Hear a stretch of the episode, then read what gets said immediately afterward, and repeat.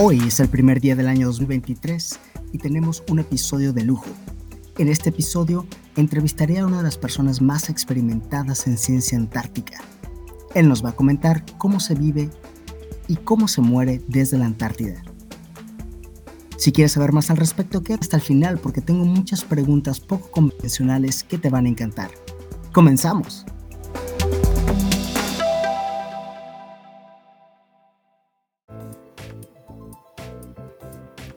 Profesor emérito de la Universidad Autónoma de Madrid, expresidente del Comité Científico de Investigación Antártica, miembro honorario vitalicio del SCAR, viajero en 12 ocasiones a la Antártida, más de 30 años de experiencia de investigación antártica con más de 350 artículos científicos publicados, Premio Nacional de la Sociedad Geográfica Española en 2008 y conquistador de cordilleras como el Monte Everest y el Monte Vinson ¿Y cuál es la montaña más alta de la Antártida? Este. Este es el invitado de honor que tuve la oportunidad de entrevistar al marco de la Semana de Ciencia Antártica Mexicana, la cual se celebró del 1 al 10 de noviembre del 2022. Quédate hasta el final para saber los secretos que nos contó de cómo se vive y se trabaja en la Antártida. Vamos a la entrevista.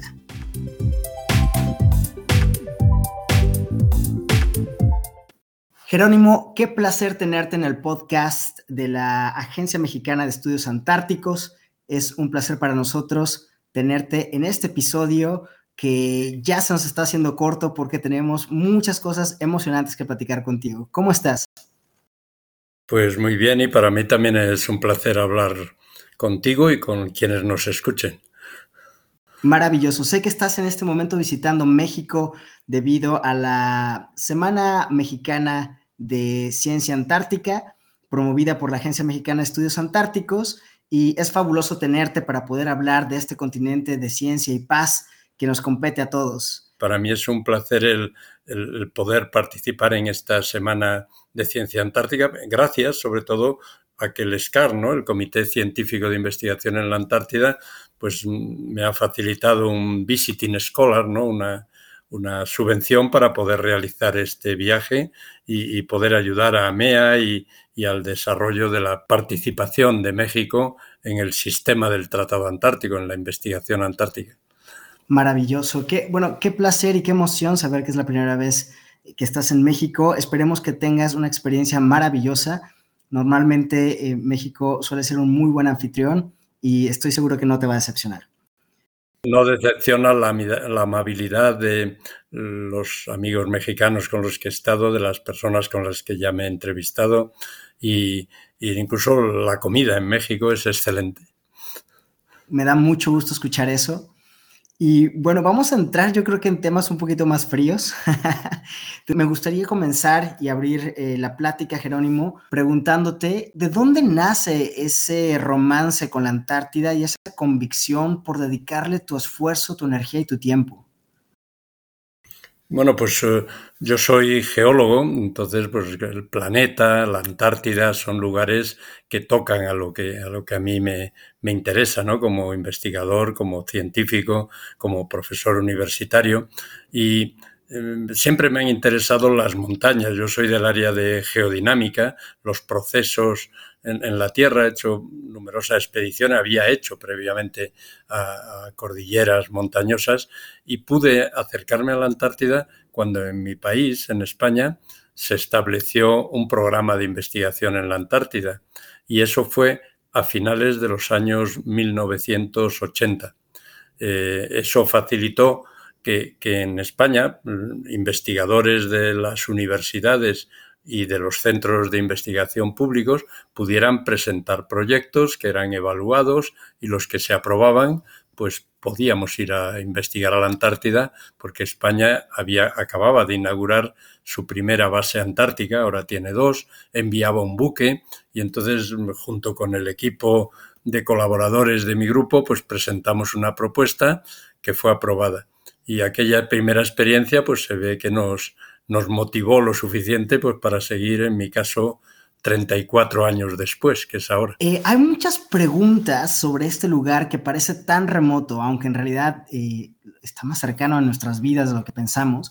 ¿A qué huele la Antártida? Mm, A ver, en general es bastante aséptico el olor de la Antártida cuando uno está lejos de las costas o, muy en el interior de la Antártida. La Antártida es muy grande, es siete veces más grande que México, lo cual es muchísima superficie, son 14 millones de, kilómetros cuadrados, ¿no?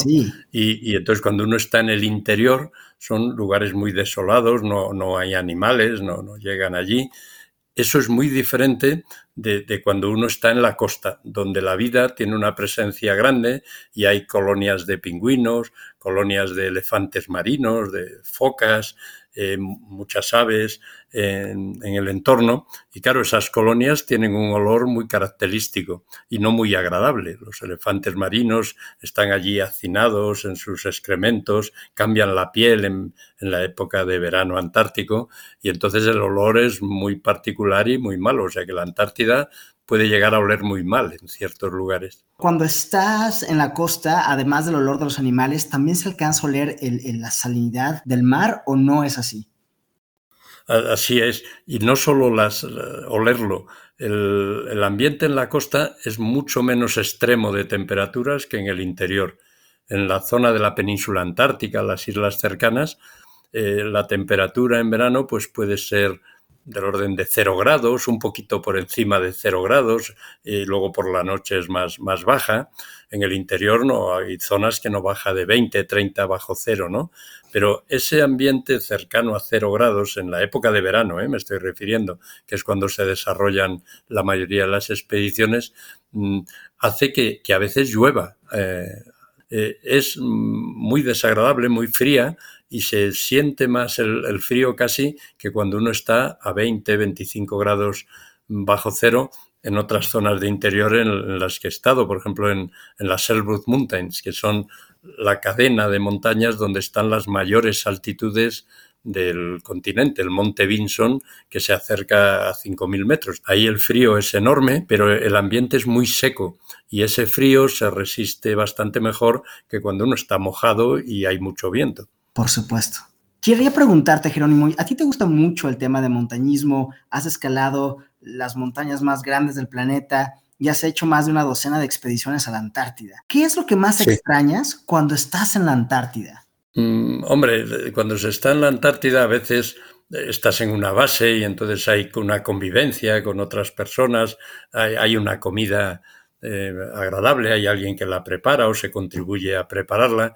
Eh, tienes una casa donde cobijarte. Cuando estás en un campamento, yo como geólogo mm, he tenido que estar temporadas muy largas pues en tiendas de campaña, lejos, teniendo que prepararnos la comida.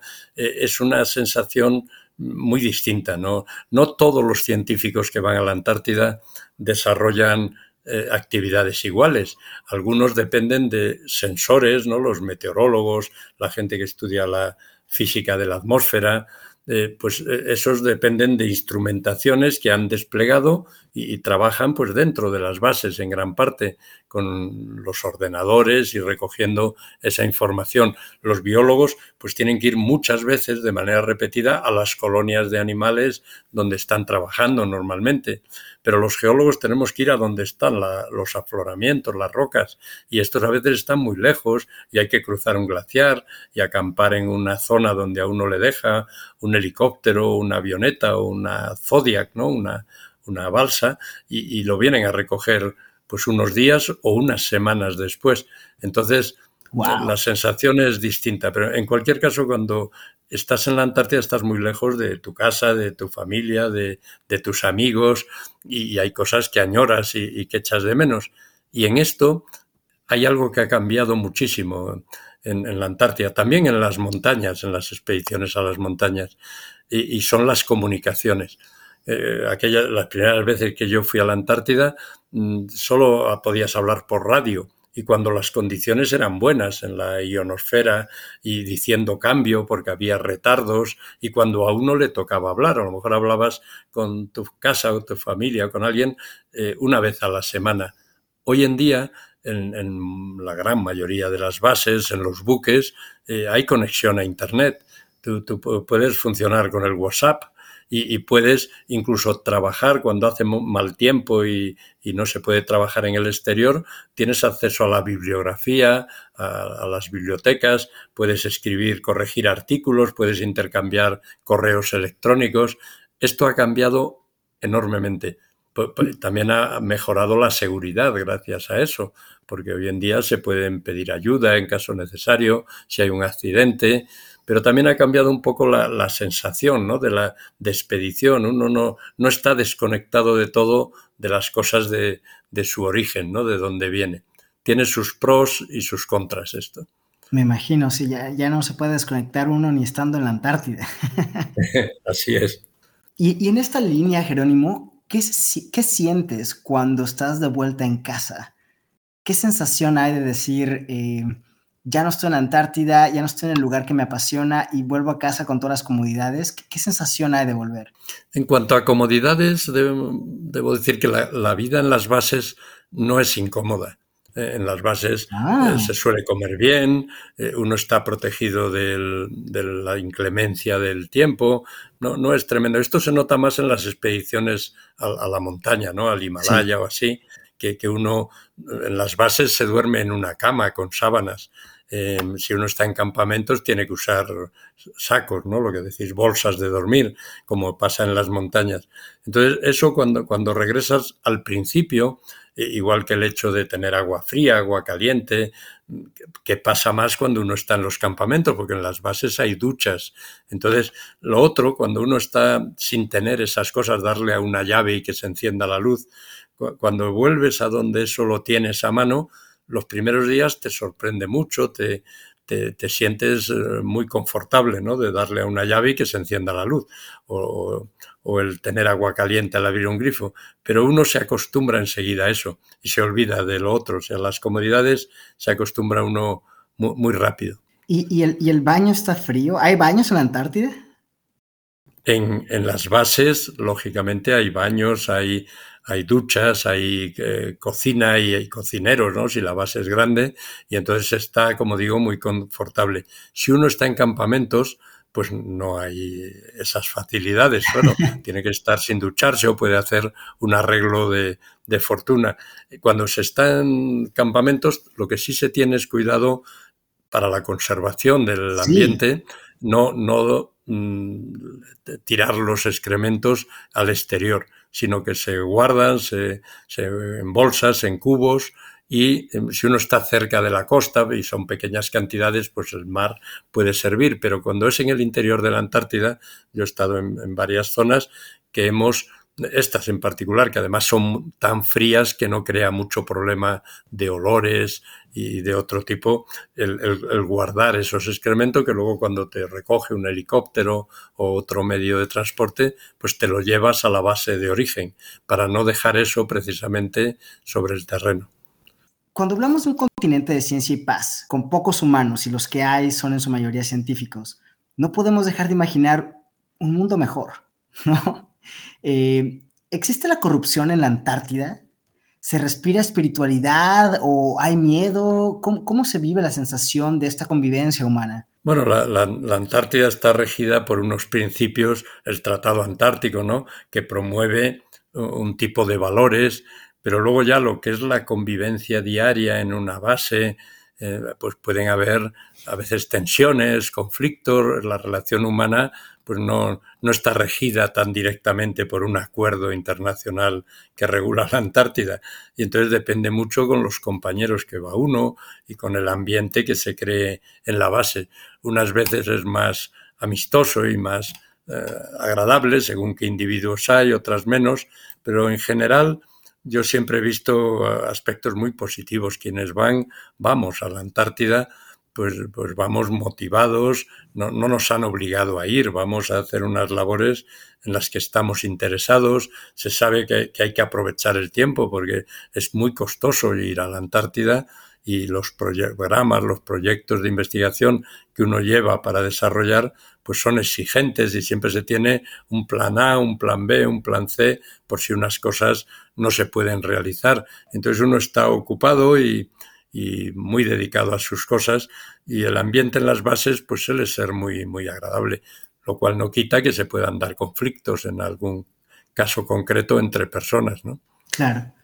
Y, hablando de este tipo de gobernanza, eh, me acuerdo que mm, la única batalla eh, que en lugar de cobrarse vidas eh, las iba incorporando al mundo, se fue alargando durante años entre Argentina y Chile este, hasta alcanzar 11 bebés en la Antártida, cuando entró una especie de competición a ver quién tenía al, primer ser humano nacido en la Antártida, formar familia y básicamente tratar de colonizar de esa manera los derechos sobre esta tierra.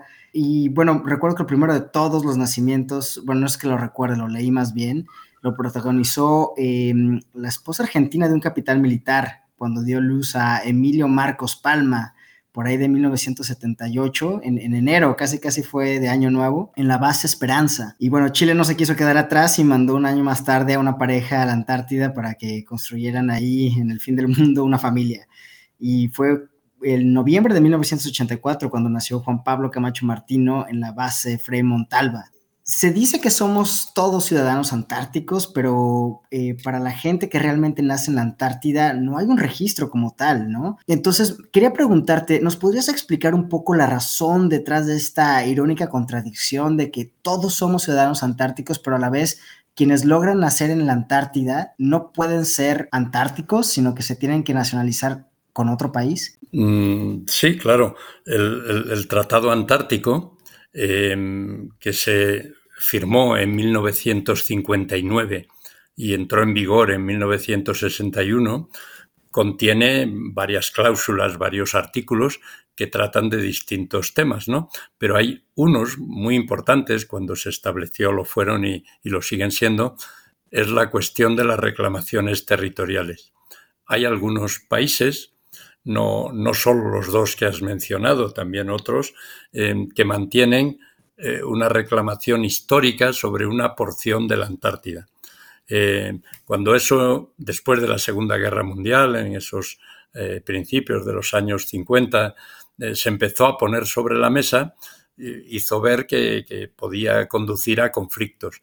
Y el ánimo del Tratado Antártico fue precisamente, y lo sigue siendo, 61 años después, es que la Antártida no se convierta en territorio de conflicto.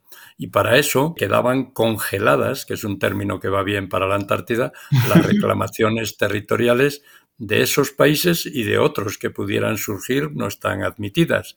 Entonces, la Antártida, debido al Tratado Antártico, no pertenece a ningún país, ni siquiera esos sectores sobre los que existe una reclamación histórica, digamos, mientras haya Tratado Antártico, ese territorio no es de ninguno de esos países y los ciudadanos de los países que participan en, las actividades, en las investigaciones en la Antártida, seguimos siendo de donde somos originarios.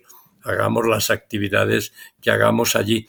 La Antártida no pertenece a ningún país mientras eh, exista el Tratado Antártico. Sí, maravilloso. Y me, imagino que debe ser muy difícil también dar a luz en, las, en los campamentos, en las bases. No, no creo que haya eh, todo el equipo necesario, porque nadie va con la intención de dar a luz allá, ¿cierto? Bueno, cuando se han producido esas cuestiones que dices, ha sido en bases relativamente grandes. Yo he estado personalmente en las dos bases que has mencionado y son bases en las que hay médico y hay quirófano. Incluso mm, sigue habiendo, aunque no hayan nacido allí, hay bases que llevan familias. Esta base que has mencionado, de chilena o la argentina, la, base Esperanza, mm, varios de las personas que van allí destinadas, personal de logística, de mantenimiento de la base, van con la familia. Y entonces hay niños en esta base Esperanza, incluso se mantiene una escuela en la que ha habido, hay maestros y esos niños estudian allí el tiempo que están, ¿no? Me gustaría hacer un swing de polo a polo, si me, si me vale la expresión, de los nacimientos a las muertes.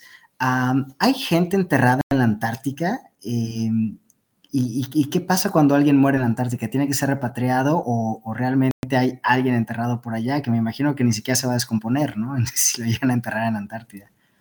Bueno, hoy, en día, si alguien fallece en la Antártida y también anteriormente, pues el cuerpo era repatriado, lo es, a, su país de origen. Eh, pero claro, a lo largo de la historia, la exploración de la Antártida, ha habido accidentes, ha habido muertos. El propio Scott, ¿no? Cuando llegaron al Polo Sur en el regreso, pues murieron eh, el grupo ¿no? que, había llegado al Polo Sur. Eh, ha habido en numerosos lugares de la Antártida accidentes, naufragios. En muchos casos no se han recuperado los cuerpos y en algunos otros hay pequeños cementerios donde hay gente enterrada. Estoy pensando ahora en, en, algún lugar de ese estilo. He estado en la isla Signy, en las Orcadas del Sur, pues hay unas tumbas allí de balleneros antiguas. En la isla Decepción, en la Shetland del Sur, eh, pues también hay un, lugar en el que hubo enterramientos, porque allí hubo estaciones balleneras en, el pasado.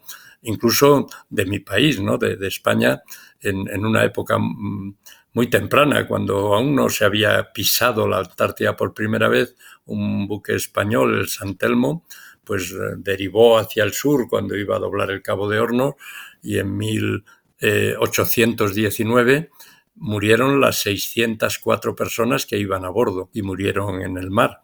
Pero España, que tardó en tener más presencia en la Antártida, sin embargo, tiene ese, ese récord de mayor número de fallecidos en la Antártida. Muy interesante. Y, a todo esto, eh, Jerónimo, ¿qué piensa usted del turismo en la Antártida? Bueno, el turismo en la Antártida tiene componentes diversas, ¿no? Un turismo en un grado eh, moderado, un turismo regulado, con operadores eh, que siguen la normativa y viajeros que van a la Antártida, pues con un ánimo de, conocer, de sentir aquella experiencia y evitando o minimizando los impactos ambientales, pues puede tener incluso un efecto eh, favorable, ¿no? De que quien conoce algo, pues también está más dispuesto a, defenderlo, a preservarlo.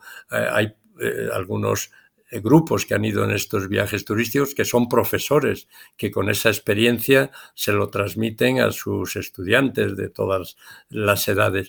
Entonces, el, turismo en una cantidad que no llegue a ocasionar un problema, pues mm, puede provocar unos impactos mm, relativamente aceptables. Si ese turismo se incrementa en número mucho, si incluso las visitas a ciertos lugares son tan repetidas que crean un impacto acumulativo, ¿no? Aunque lleguen pocos turistas, pero todos los días llegan grupos, pues terminan creando un impacto en las colonias de animales. Pero entonces, siguiendo esas normas de no acercarse a las colonias más de un cierto una cierta distancia y de, por ejemplo, usar ropajes limpiados previamente, desinfectadas los calzados para no transmitir eh, la entrada de organismos foráneos, ¿no? de microorganismos eh, de unos lugares a otro que vengan del exterior de la Antártida. Eso es algo que se debe mm, procurar por los turistas y también por los científicos que allí trabajamos, que es eh, una vía de entrada de contaminación y de impacto no, no deseable. Entonces, eh, la, opinión, el turismo en la Antártida hoy en día eh, está bajo el paraguas de la AYATO. La AYATO es una asociación de operadores turísticos antárticos que siguen unas normas eh, establecidas, reguladas para minimizar ese impacto, que participan en las reuniones del Tratado Antártico, elaboran informes y, y, siguen una normativa pues, que permite un desarrollo relativamente razonable. El problema vendrá si el turismo pasa de un cierto grado de personas o se concentra en ciertos lugares excesivamente. Y hoy en día el turismo en la Antártida no está basado en tierra, es decir, no hay instalaciones turísticas, no hay hoteles, que eso crearía una situación muy distinta de la actual, que es que los turistas van en buques, hacen pequeños desembarcos en ciertas zonas, pero duermen y, y viven y se alimentan en los buques. Eh, mientras no se eh, establezcan esas instalaciones en tierra, el, impacto seguirá estando más reducido. Jerónimo, se nos está yendo el tiempo rapidísimo, así es que me gustaría terminar con una pregunta muy sencilla, pero a la vez complicada. ¿Qué le pedirías a, a todos los que nos están escuchando? ¿Qué te nace del corazón pedirle a la gente que nos escucha por primera vez y que no sabe mucho de la Antártida o a lo mejor que sabe mucho de la Antártida y siempre ha sido su sueño ir, con toda la experiencia que tienes, con todas las cosas que has visto, eh, ¿qué te nace decirle a la humanidad que te escucha? Bueno, quizá focalizaría en la Antártida, pero es por, lo que puedo comentar de esto sería extensible a la naturaleza en general y al, y al planeta, ¿no? Pero la, fijarse en la Antártida con esos valores que arrastra, de un lugar que ha llegado hasta nosotros, afortunadamente, en un estado de conservación muy aceptable, no intocado, porque allá donde vamos los humanos trasladamos con nosotros ciertos impactos. Y en la Antártida se han cazado ballenas, se han matado muchas focas, en el pasado se, se han hecho muchas cuestiones de este tipo y hoy en día seguimos trasladando impactos, aunque esté mucho más regulado. Pero así todo, la Antártida ha llegado en un estado que es un símbolo de conservación ambiental. También es un símbolo de, cooperación internacional, de cómo un lugar que no pertenezca a nadie concreto y un lugar muy grande, porque la Antártida es el, continente antártico es el 10% de las tierras emergidas en el planeta y, se ha logrado establecer un sistema de administración, de toma de decisiones que no es de un solo país, sino que hay que ponerse de acuerdo y para las decisiones importantes mm, que sean por unanimidad. Entonces yo soy un convencido de que el, multilateralismo, ¿no? el que en las decisiones políticas que, afectan a la naturaleza y a la humanidad, el, hacer acuerdos globales en los que se negocie y se, se, tomen decisiones de ese tipo es muy ventajoso. Y la, Antártida es un, ejemplo pues muy aplicable, por ejemplo, a la, situación que hay con el clima, ¿no? con el cambio climático actual, requiere políticas y, decisiones multilaterales. La atmósfera e, es única para todos. Y si emitimos en un lugar mucho y en otro poco, pero al final todo eso va a la atmósfera que es común. Los océanos igual nos interconectan a todos a través de las corrientes y aquello que llega al mar o que se, los cambios que los humanos eh, lleguemos a establecer ahí terminan afectando a todos. Y entonces que nos fijemos en lo que representa la Antártida de colaboración, de, de incluso en ese otro sentido que conecta con, esos valores que tú has comentado al principio de, la paz, ¿no? De, el, Tratado Antártico pues prohíbe las instalaciones militares, prohíbe las explosiones nucleares dentro de la Antártida, prohíbe el almacenamiento de residuos radiactivos, eh, es decir, una serie de, cuestiones que debemos tomar como ejemplo eh, para muchas otras cuestiones de la gobernanza en el mundo. Es en cierto modo un ejemplo yo lo veo muy valioso de,